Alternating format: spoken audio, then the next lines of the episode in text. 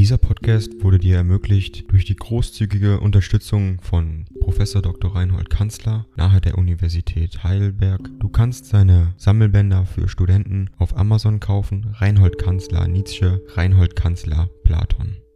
Danke fürs Zuhören.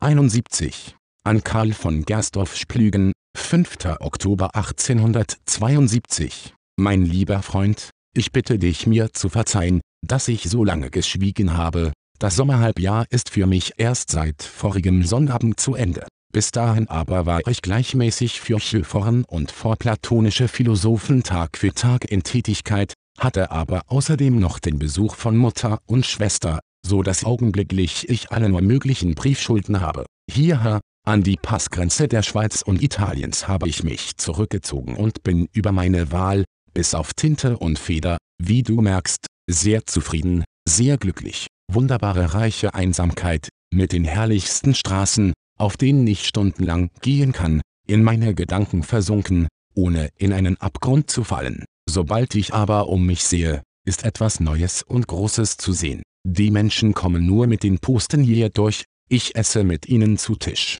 Meine ganze Berührung mit ihnen sie sind wie die platonischen Schatten vor meiner Höhle. Wenn du diesen Brief herauskonjizierst, so bist du ein ordentlicher Philologe. Wenn ich dann einmal weiterreise, so werde ich Brescia ins Auge fassen, um auch dort wieder auszurollen, das heißt wahrhaft zu reisen, wahrhaft zur Erholung zu reisen. Dort will ich die Bilder eines großen Venezianers studieren, des Moretto, und nur diese, so werde ich mir nicht den Magen, die Augen und die Ferien verderben.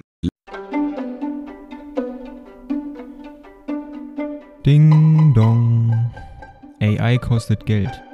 Wenn du diese Briefe ohne Werbung und ohne Unterbrechung hören willst, dann kauf sie dir doch unterm Link in der Beschreibung.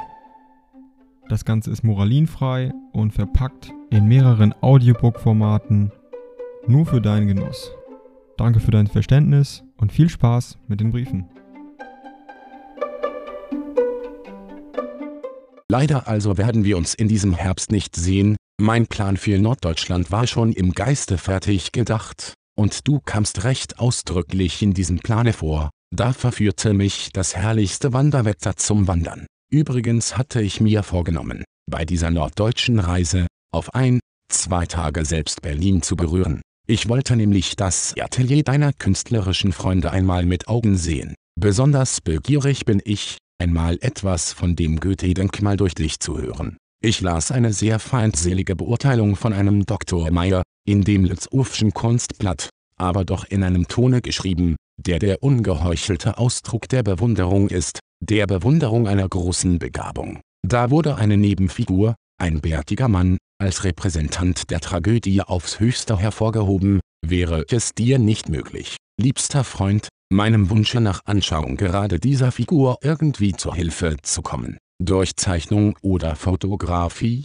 nun habe ich dir noch von ein paar herrlichen Tagen zu berichten, in denen deiner so oft, auch mit Gläserklingen gedacht wurde. Ja, wir vermissten dich unter uns, Fräulein von Meisenbug, Olga Herzen und ihr Bräutigam Dr. Monod aus Paris. Welch ausgezeichnet gute und nicht genug zu schätzende Menschen. Auch Herr Monod, den du noch nicht kennst, passt außerordentlich gut in diesen Kreis, er ist Historiker, in Deutschland gebildet und, ob schon echter Franzose, von dem edelsten Wunsche beseelt, nicht gegen das deutsche Wesen die Unparteilichkeit zu verlieren. Kennst du von ihm die vielgelesene Schrift Franzis et Allemands, Schilderung seiner Kriegserlebnisse? Bei dieser Gelegenheit empfehle ich dir die acht Artikel über die Franzosen in der Augsburger Algen nachzulesen, welche sie in den letzten zwei Monaten aus der Feder des Professor Hillebrand in Florenz hatte, höchst merkwürdige Artikel, die zu schreiben wenig Deutsche befähigt gewesen wären.